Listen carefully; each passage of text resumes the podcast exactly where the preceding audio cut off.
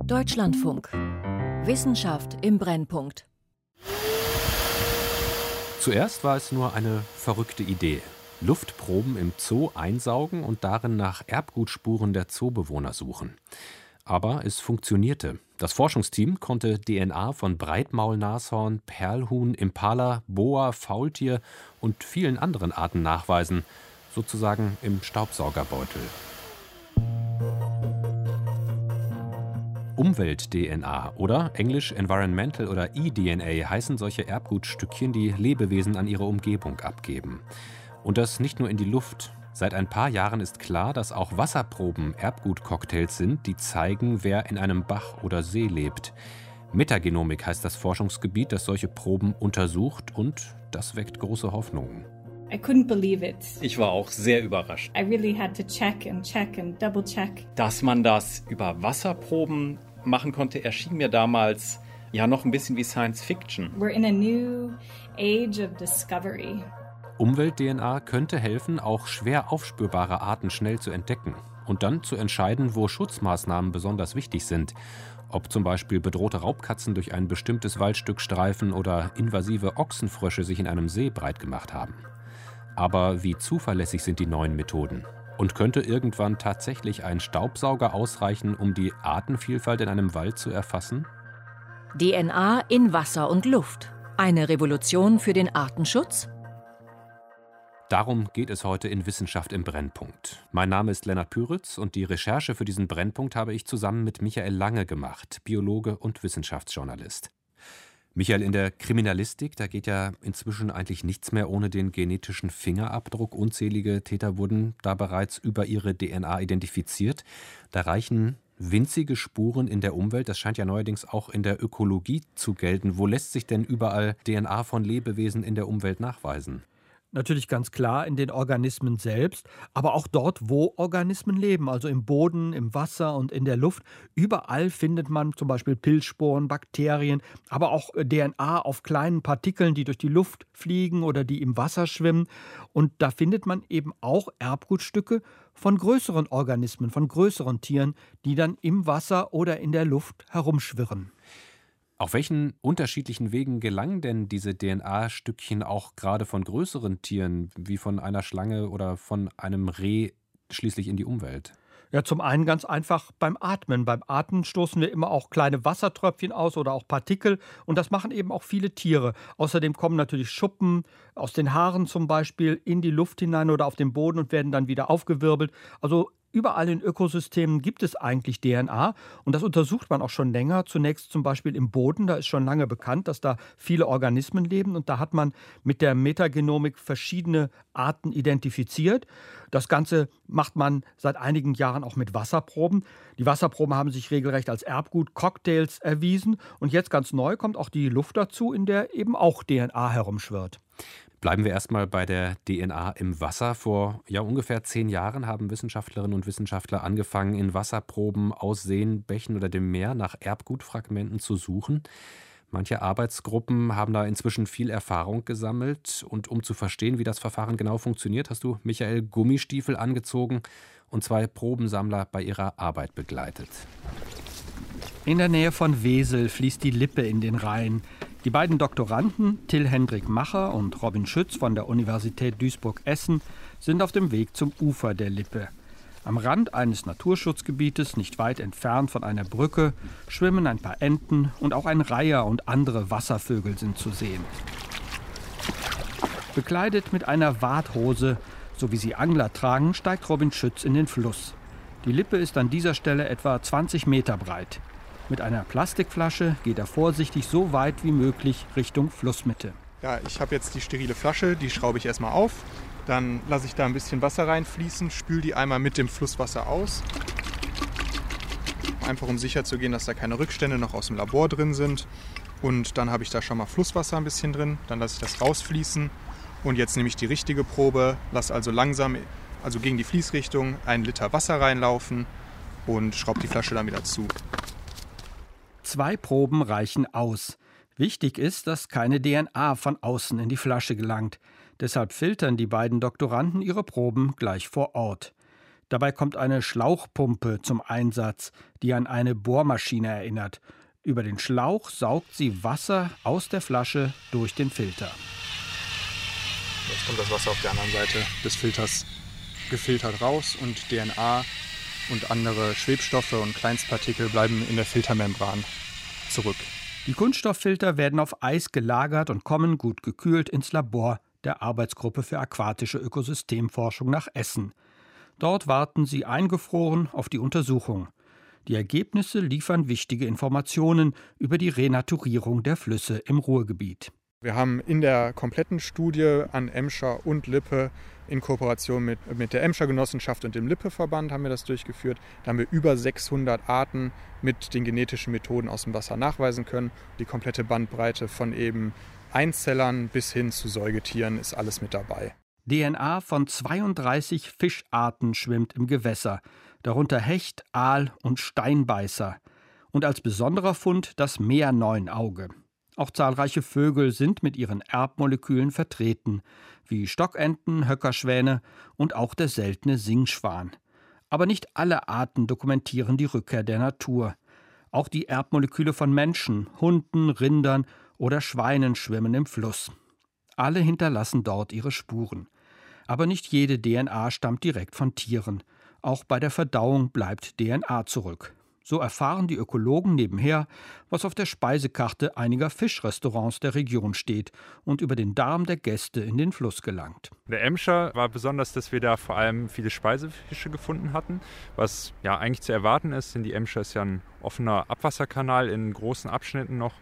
Da haben wir dann zum Beispiel den atlantischen Pollack gefunden oder viele Speisefische aus dem Mittelmeer, ähm, die dann durch das Abwasser in den Fluss gelangt und wir konnten die dann mit der Umwelt-DNA detektieren, diese Fische. Die Genauigkeit der Methode hat viele überrascht. Auch der Leiter der Arbeitsgruppe für aquatische Ökosystemforschung an der Universität Duisburg-Essen, Florian Lese, hätte vor zehn Jahren nicht damit gerechnet. Ich war auch sehr überrascht. Dass man das über Wasserproben machen konnte, erschien mir damals ja noch ein bisschen wie Science Fiction. Heute ist vieles Routine. Ein wichtiger Fortschritt bestand in der Entwicklung neuer sogenannter DNA-Sonden. Kleine Schnipsel aus DNA. Sie erkennen bestimmte Abschnitte auf dem Erbmolekül und fischen sie aus einem großen DNA-Durcheinander heraus. Die Sonden sorgen dafür, dass nur diese bestimmten DNA-Fäden im Labor massenhaft vermehrt werden. Man kann Sonden bauen, die bei allen Insekten greifen. Das nennt man dann den sogenannten universellen Primer, universellen Insektenprimer, eine Sonde, die also erfolgreich alle DNA-Moleküle von Insekten beispielsweise vervielfältigen. Und die haben wir mittlerweile so fantastisch bekommen, dass wir eben für Eintagsfliegen, Steinfliegen, Köcherfliegen nicht invasiv aus dem Wasser hunderte Arten aus einem Liter Wasser nachweisen können. Nebenan im Labor haben Till Hendrik Macher und Robin Schütz mit der Reinigung der DNA begonnen. Till-Henrik Macher steckt bereits in einem weißen, sehr feinen Ganzkörperanzug. Das ist ein Einteiler, der wirklich von, von Knöchel bis zum Hals äh, alles abdeckt. Komplett eingepackt. Zwei Paar Handschuhe übereinander, eine Haube für die Haare, Kunststoffüberzieher für die Schuhe und natürlich Mundschutz. Das ist jetzt notwendig, weil wir unsere Proben, die wir ja im Feld genommen haben, steril behandeln wollen. Wir wollen in den Proben wirklich nur das finden, was auch im Fluss vorgekommen ist, was im Fluss lebt. Die Doktoranden lösen die DNA aus dem Filter und reinigen sie Schritt für Schritt, sodass möglichst wenig andere Moleküle die Untersuchung stören. Dann kommen die Sonden zum Einsatz. Sie suchen und erkennen DNA-Moleküle, die typisch sind für bestimmte Arten oder ganze Tierklassen. Die Vermehrung der herausgefischten Erbmoleküle übernehmen spezielle PCR-Automaten im Labor. PCR ist ein Kopiermechanismus und steht für Polymerase-Kettenreaktion. Zuletzt folgt die Sequenzierung. Die DNA wird Buchstabe für Buchstabe entziffert. Dazu schicken die Gewässerökologen die vorbereiteten DNA-Moleküle an eine spezialisierte Firma. Aus den so ermittelten Sequenzen erfahren die Ökologen dann, welche Tierarten im Gewässer vorkommen. Man kann in einem Labor innerhalb von wenigen Wochen tausende Proben bearbeiten. Tausende Proben mit jeweils Tausenden oder Zehntausenden Individuen. Das kann man mit klassischen Erhebungen eben nicht machen. In so einer Wasserprobe aus einem Fluss findet man also DNA-Erbgut von allem, was dort schwimmt oder auch über Umwege Spuren hinterlässt, von Arten, die auf der Speisekarte von Restaurants in der Nähe stehen oder die sich am Ufer erleichtern. Michael, suchen Wissenschaftlerinnen und Wissenschaftler denn mit dieser Methode eher gezielt nach einzelnen Arten oder wird da ja allgemein im Trüben nach DNA gefischt? Ja, als diese Forschungsrichtung ihren Anfang nahm, da hat man hauptsächlich nach bestimmten Arten gesucht, die man kannte. Man kannte das Erbgut und suchte dann gezielt nach diesen Arten. Das war so etwa 2004, da entwickelte sich eine weitere Technik. Craig Venter, der bekannte Genforscher, hat damit angefangen. Da hat man dann einfach die gesamte Wasserprobe auf DNA untersucht und alles sequenziert. Das heißt, die Reihenfolge der genetischen Buchstaben ganz genau bestimmt und hat dann herausgefunden, welche Algen und Bakterien im Wasser drin waren. Und da ist man zufällig auch immer schon auf DNA von Fischen oder größeren Pflanzen gestoßen und das hat einen immer sehr gewundert. Inzwischen aber gibt es Methoden, die können wirklich gezielt nach einzelnen Gruppen fahnden. Das ist dieses Metabarcoding und darüber haben wir mit Claudia Wittwer gesprochen vom Team Naturschutzgenetik der Senckenberg Gesellschaft. Beim Einzelartennachweis ist es so, dass man nur eine oder maximal fünf verschiedene Arten parallel detektieren kann in einer Probe. Bei der eDNA-Metabarcoding-Analyse ist es so, dass parallel bestimmte Artgruppen detektiert werden können mittels Next Generation Sequencing. Das heißt, ein, während dieser Sequenzierung werden viele DNA-Schnipsel parallel vervielfältigt und damit kann man noch einige Arten mehr detektieren. Kommt denn die Metagenomik, also speziell die Suche nach DNA von einzelnen Arten oder auch ganzen Tiergruppen im Wasser, kommt die auch schon im praktischen Naturschutz zum Einsatz? Es gibt zumindest ein paar klassische Beispiele, zum Beispiel bei bestimmten invasiven Tierarten, wie beim nordamerikanischen Ochsenfrosch, da wird das regelmäßig gemacht, oder bei der Krebspest, die eingeschleppt wurde. Aber auch bei gefährdeten Arten kommt die Technik zunehmend zum Einsatz, zum Beispiel beim Kammmolch. Und da ist es natürlich ein großer Vorteil, dass diese gefährdeten Arten durch den Nachweis, durch die Messung gewissermaßen nicht geschädigt, verletzt oder getötet werden. Das ist da ein großer Vorteil. In Zukunft wird das sicherlich noch viel häufiger stattfinden, aber dazu müssen die Methoden verbessert werden werden, vor allen Dingen vereinfacht. Und dazu Claudia Witwer von der Senckenberg Gesellschaft. Viele Gruppen versuchen gerade die eDNA-Methodik benutzerfreundlich zu machen, also dass es bessere und kleinere Testkits auch für Laien gibt, dass Schulungen angeboten werden und auch mittelfristig lässt sich sagen, dass unser Ziel ist, dass wir am Ende ein Gerät haben, wie zum Beispiel bei Star Trek, dass man quasi mit einer Art eDNA-Recorder einfach an Gewässerproben geht und das selber analysiert, was gerade an dem Standort für Tiere vorkommen oder Pflanzen. Ein praktischer Anwender für so einen Umwelt-DNA-Tricorder könnte das Bundesamt für Naturschutz in Bonn sein, eine wissenschaftliche Behörde, die Naturschutzprojekte durchführt und die Politik berät. Für diese Sendung habe ich mit Tim Reinhardt von der Abteilung für Wildtierschutz am BFN gesprochen. Und ich habe ihn zuerst gefragt, hat Umwelt-DNA das Potenzial, die Erfassung der Artenvielfalt für den praktischen Naturschutz zu revolutionieren? Ich denke teils, teils. Also Umwelt-DNA hat durchaus einige Potenziale, gleichzeitig aber auch ein paar, naja, ich sag mal, Probleme, insbesondere wenn man über die Anwendung im behördlichen Naturschutzbereich nachdenkt. Sie klingen da jetzt durchaus skeptisch. Ist die Technik noch nicht so ausgereift, dass sie für Behörden wie das Bundesamt für Naturschutz so ohne weiteres einsetzbar wäre? Oder wo liegen die Probleme, auf die Sie da verweisen? Die Technik an sich ist in vielen Fällen schon sehr ausgereift und entwickelt sich auch gerade sehr, sehr schnell. Problematisch ist, dass zum einen, ja, ich sag mal, das fallspezifisch sehr große Unterschiede gibt, in dem welche Technik angewendet wird und zum anderen, wie gut die dahinterliegenden Informationen sind. Also zum Beispiel die Datenbanken, mit denen die Informationen genetischer Art verglichen werden können. Das heißt, diese Technik, die kann ja auch nur so gut sein wie die Datenbanken mit Gensequenzen, die eben dahinter stehen, weil eine neue Art, die eben da nicht hinterlegt ist als Gensequenz, die lässt sich damit auch nicht finden. Genau, also grundlegend gut untersuchte Gemeinschaften kann man in vielen Fällen auch gut damit untersuchen, wenn die Datenbanken häufiger mal abgeglichen werden, wenn sie äh, wenn die Menge an Fehlannotationen entsprechend gering ist, wenn Kontaminationen gering gehalten werden und so weiter. Wenn Sie in Systeme gehen, in denen Sie relativ wenig wissen, dann ist es relativ schwierig, insbesondere wenn es um neue Arten geht. Die können Sie damit gar nicht finden, eben weil es dann gar keine Annotation in der Datenbank dazu gibt.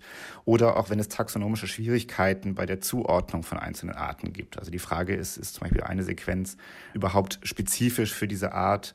können Sie die für die gleiche Gruppe, die gleiche Sequenz ansetzen und so weiter. Wenn wir erstmal noch bei diesem Faktor wissenschaftliche Infrastruktur bleiben, wie sieht das denn in anderen, vielleicht auch ärmeren und technisch weniger entwickelten Ländern aus, wo aber dann häufig auch äh, für den Artenschutz sehr relevante Arten leben? Gibt es da überhaupt flächendeckend die Möglichkeit, Studien mit Umwelt-DNA durchzuführen? Ja und nein. Also hier kommt es häufig auf eine gute Kooperation auch mit dem Land an, in dem die Studie durchgeführt werden soll. Es gibt das Problem, dass viele, ich sage mal vor allem Schwellenländer, das Problem haben, dass sie eine sehr große Skepsis gegen genetische Analytik aus Drittländern haben. Das ist in der Vergangenheit häufiger mal zu dem Problem des Biopiraterismus oder der Biopiraterie gekommen. Diese Biopiraterie, da ging es dann um Lizenzen über Gensequenzen, die ja vergeben wurden an Länder, die sozusagen gar kein Herkunftsland der jeweiligen Art sind. Hier wurden dann Medikamente rausgewonnen oder ähnliches. Äh, da geht es dann zum Beispiel um Toxine aus dem Tierreich oder? Zum Beispiel. Es geht um Toxine, es geht um sekundäre Pflanzenstoffe, die vielleicht irgendwie exprimiert werden. Es geht manchmal auch um Sequenzen, die einfach so lizenziert werden, einfach nur weil man denkt, man könne irgendwann irgendwas draus machen. Das wird heute weitestgehend dadurch bearbeitet, dass ja, zum Beispiel das Nagoya-Protokoll äh, vorschreibt, dass es ein Access and Benefit Sharing zwischen den Herkunftsländern und den nutzenden Ländern geben muss. Das heißt, jedes Herkunftsland muss direkte Möglichkeit haben, die eigenen Ressourcen zu nutzen. Aber es sorgt bei vielen Ländern, sagen wir zum Beispiel Brasilien, dafür, dass es ein Vorbehalt besteht, überhaupt Proben oder analytisch verwertbares Material aus dem Land kommen zu lassen. Häufig können die Länder selber dann diese Analytiken nicht durchführen oder nur in einzelnen Labors. Sie haben dann vielleicht einzelne Universitäten, die gut ausgestattet sind, die das können, sodass im Endeffekt es keine flächendeckende Nutzung dieser Methodik geben kann. Und das erzeugt manchmal so ein, ich sag mal, so ein leichtes Verschieben zugunsten von der Analyse von Gemeinschaften in Ländern, in denen ohnehin schon relativ viel bekannt ist, während es in Ländern, in denen relativ wenig bekannt ist, auch, auch relativ wenig Wissenszuwachs dann gibt. Sie haben eben schon den Faktor Mensch angesprochen. Es gibt die Sorge um den Taxonomienachwuchs, also dass der Fokus auf Umwelt-DNA dazu führen könnte, dass es mit der Zeit immer weniger Expertinnen und Experten gibt, die sich tatsächlich mit der Artenvielfalt auch auskennen. Welche Informationen würden denn mit diesem konventionellen Monitoring durch Menschen verloren gehen, wenn das tatsächlich irgendwann durch einen Schwerpunkt auf Umwelt-DNA verloren oder eingeschränkt werden würde? Ja, also der Schwund an, ich sag mal, taxonomischen Expertinnen und Experten ist ohnehin gegeben. Also das ist ein Thema, das leider ein bisschen dadurch begründet ist, dass natürlich im Feld zu äh, Arten zu überwachen und zu monitoren kein attraktiver Job ist und es immer weniger Leute gibt, die wirklich breite taxonomische Kenntnis haben. Diese Leute braucht man dennoch auch im eDNA, um zum Beispiel die Plausibilität der Daten herzustellen und zu sagen, okay, diese Gemeinschaft kann überhaupt entsprechend so sein. Auch diese Datenbanken müssen von Leuten erstellt werden und müssen von Leuten validiert werden. Das ist so ein bisschen das, was verloren geht. Und das andere ist, dass Methodik wie Umwelt-DNA natürlich nur die Informationen eigentlich über das Vorkommen oder das Nichtvorkommen einer Art ermöglichen wenn Sie einen Bearbeiter haben oder eine Bearbeiterin, die ins Feld geht und tatsächlich sieht, was vor Ort ist, die kann sehen, wie die Art sich im Feld verteilt. Sie kann Informationen über die Häufigkeit sammeln, über die Altersstruktur einer Population. Und es gibt sehr, sehr viele mehr Parameter über diese Art, die gleich mit erfasst werden, die vielleicht jetzt nicht für die direkte Fragestellung wertvoll waren, aber die schlussendlich dann in wertvolle Zusatzdaten umgesetzt werden kann. Und gleichzeitig äh, gibt es natürlich dann auch viele Informationen, die schlussendlich dann doch benötigt werden, weswegen man dann doch, ich sage mal, einen Experten oder eine Expertin im Feld braucht. Denn es reicht ja nicht nur zu wissen, ist diese Art da oder ist die Art nicht da, sondern man möchte in den meisten Fällen im Artenschutz auch wissen, ist die Population überhaupt noch in einem Zustand, dass es dieser Population gut geht? Oder muss ich Unterstützungsmaßnahmen machen? Möchte ich, dass äh, in diesem Lebensraum irgendwas passiert? Und genau diese Informationen habe ich eigentlich nicht, wenn ich nur einen eDNA-Survey mache und weiß, okay, die Art ist da oder ist nicht da. Jetzt haben wir relativ lange über die Probleme mit Umwelt-DNA gesprochen. Sie haben es eben schon angedeutet, um herauszufinden, ob eine bestimmte und bekannte Art, äh, meinetwegen auch eine bedrohte Art, an einem bestimmten Ort vorkommt oder nicht. Dafür ist Umwelt-DNA aber unter Umständen doch sehr praktisch. Haben Sie da ein konkretes Beispiel? Wir haben in Kooperation mit Vietnam vor einigen Jahren die Krokodilschwanzechse in Vietnam untersucht. Das ist ein Reptil, das kommt in China und in der Grenzregion von China und Vietnam vor. Das ist eine Art, die sehr stark durch das Absammeln für den Heimtierhandel bedroht ist. Sie lebt an kleinen Fließgewässern Und ähm, in vielen der Regionen ist grob bekannt, dass sie dort mal vorgekommen ist, aber der Zustand der Bestände ist nicht mehr wirklich erfasst worden. Das ist eine Region, die teilweise sehr, sehr schwierig zu begehen ist. In einigen Regionen dort gibt es noch Landminen, sodass sie nicht einfach einen Bearbeiter ohne Gefahr dorthin schicken können. Es gibt diverse Giftschlangen und andere Probleme, die ein direktes Arbeiten oder ein effizientes Arbeiten im Feld reduzieren. Und was wir hier gemacht haben, ist Regionen, in denen Vorkommen bekannt waren, zu untersuchen, ob es diese Vorkommen noch gibt mit Hilfe von eDNA, weil wir zu diesem Zeitpunkt zum Beispiel im Auslauf der Bäche oder an Stellen, die man gut betreten konnte, Wasserproben genommen haben und die analysiert haben auf das Vorkommen der Krokodilschwanzechse. Und was wir dort festgestellt haben, ist, dass es häufig so war, dass die Art noch nachgewiesen werden konnte, aber tatsächlich mit dem, ich sag mal, Abnehmen der Populationsgröße auch die Erfassungswahrscheinlichkeit immer geringer wurde. Das heißt, es gab zwar immer noch keine hundertprozentige Aussage darüber, dass die Art jetzt komplett verschwunden ist, weil einen Negativnachweis zu führen ist immer sehr, sehr schwierig, aber wir konnten dort zumindest die Informationen so bündeln, dass wir sagen konnten, okay, hier macht es noch Sinn, entsprechend Bearbeiter ins Feld zu schicken und wirklich detailliert nochmal nachzusuchen. Und der Vorteil hier an eDNA war, dass wir insbesondere auch Ressourcen bündeln konnten, weil das natürlich extremst aufwendig ist, mit vielen Bearbeitern oder Bearbeiterinnen ins Feld zu gehen. Und wenn dann noch, ich sag mal, persönliche Risiken für die Leute damit verbunden sind, das ist eine sehr, sehr praktische Methode. Könnte Umwelt-DNA den praktischen Artenschutz revolutionieren? Einschätzungen dazu waren das von Tim Reinhardt vom Bundesamt für Naturschutz. Bis jetzt ging es hauptsächlich um Umwelt-DNA im Wasser. Dazu zählt auch das Beispiel der Krokodilschwanzechse, um das es gerade im Interview ging. Wasser ist aber nicht der einzige Ort, an dem Forschende nach Erbgutstückchen von Lebewesen suchen. Stichwort Staubsauger am Anfang der Sendung. Gerade sind gleich drei Veröffentlichungen erschienen, die zeigen, dass auch in der Luft DNA von ganz unterschiedlichen Tierarten herumschwirrt und dass sich dieses Erbgut einsaugen und bestimmen lässt. Wie genau das funktioniert, hat Michael Lange recherchiert. Das Gerät klingt wie ein Staubsauger und ist im Grunde auch einer. Aber er soll nicht Staubflusen aufsaugen, sondern Luft. Also es gibt diese Staubsauger, diese hyperallergenen Staubsauger, die dann das Wasser mit der Luft vermischen und somit die ganzen Partikel aus der Luft filtern. Und dann sind diese ganzen Partikel im Wasser. Und wenn sie im Wasser sind, kann ich damit weiterarbeiten, als wäre es eine Wasserprobe. Fabian Roger von der Eidgenössischen Technischen Hochschule in Zürich musste die Geräte zum Aufsaugen von DNA nicht eigens entwickeln. Aerosolforscher benutzen sie seit vielen Jahren zum Sammeln von Luftproben. Das Gerät saugt einige Minuten und schon befinden sich Partikel mit reichlich DNA im Wasser. Wie bei Wasserproben folgt dann der kniffligere Teil. Es geht darum, die DNA herauszufischen, sie zu analysieren und den jeweiligen Arten zuzuordnen. In der Luft gibt es viel DNA, weil es DNA von Bakterien gibt, DNA von Pollen, DNA von anderen Mikroorganismen, Pilzen, Sporen und ähnlichem. Allerdings, wenn wir jetzt auf DNA von Wirbeltieren schauen, dann ist es sicher nur ein sehr kleiner Bestandteil der Gesamt-DNA. Letzten Sommer überschlugen sich die Nachrichten. Elizabeth Clare von der York University in Kanada berichtete in einer Vorveröffentlichung von einer DNA-Analyse der Luft in einem englischen Zoo. 30 Minuten lang saugten die Geräte an 20 verschiedenen Orten Luft ein. DNA von 25 Arten konnte das Team aufspüren, darunter 17 Zootierarten, Löwen, Elefanten, Giraffen, einige davon bis zu 300 Meter von der Untersuchungsstelle entfernt. Außerdem ein paar Wildtiere wie Igel und Hirsch.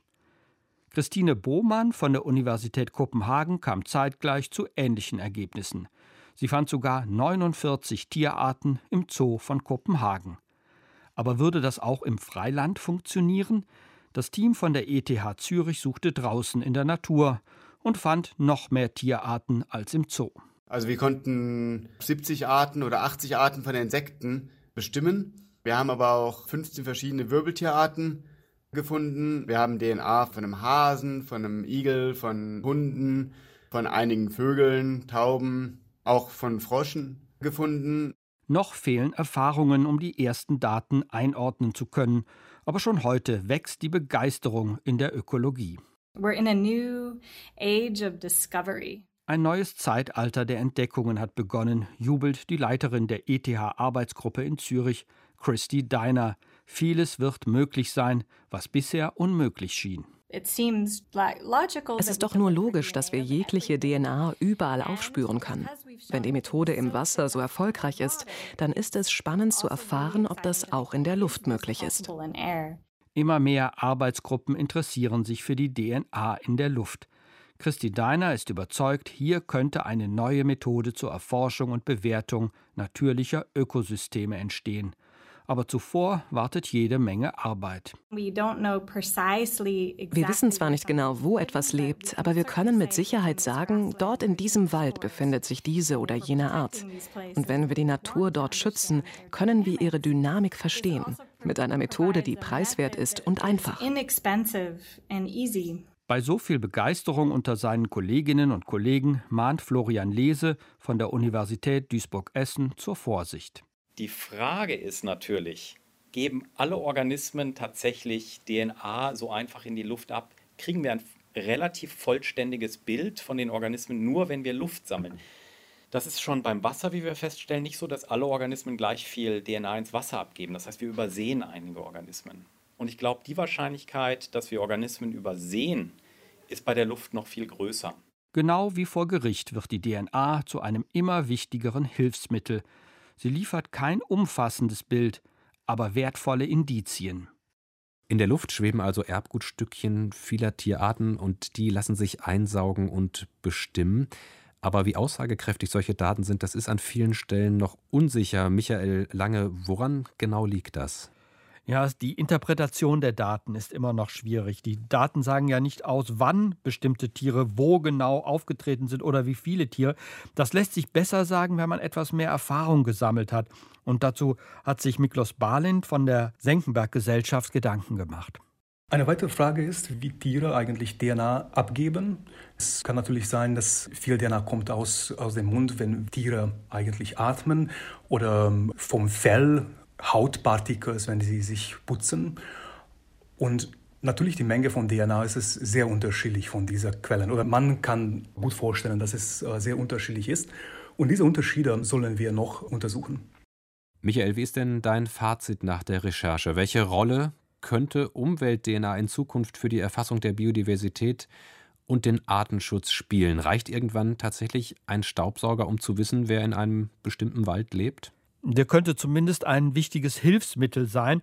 Und diese ganze Methode, DNA aus der Luft oder aus dem Wasser zu untersuchen, ist einfach eine ergänzende Methode. Mit der lassen sich niemals alle Arten finden. Das gilt ganz besonders für die Erfassung von DNA in der Luft. Aber diese Methode wird zu einer wichtigen Ergänzung und das in den nächsten Jahren immer mehr. Man sieht einfach, dass äh, Molekularbiologie und Ökologie immer mehr zusammenwachsen. Vor 20 Jahren war es ja noch völlig unvorstellbar, dass man einfach DNA untersucht und weiß, welche Tiere in einem bestimmten Ökosystem leben. Aber das wird immer mehr ein ganz routinemäßig eingesetztes Werkzeug werden. Aber es wird natürlich natürlich die klassischen Artbestimmungen durch Experten nicht ersetzen können. Die sind mehr denn je gefordert. DNA in Wasser und Luft. Eine Revolution für den Artenschutz? Damit geht Wissenschaft im Brennpunkt für heute zu Ende. Michael Lange hat die Beiträge und Einschätzungen dafür beigesteuert. In der Technik war Christoph Maria Münch und mein Name ist Lennart Püritz. Danke fürs Zuhören und bis bald.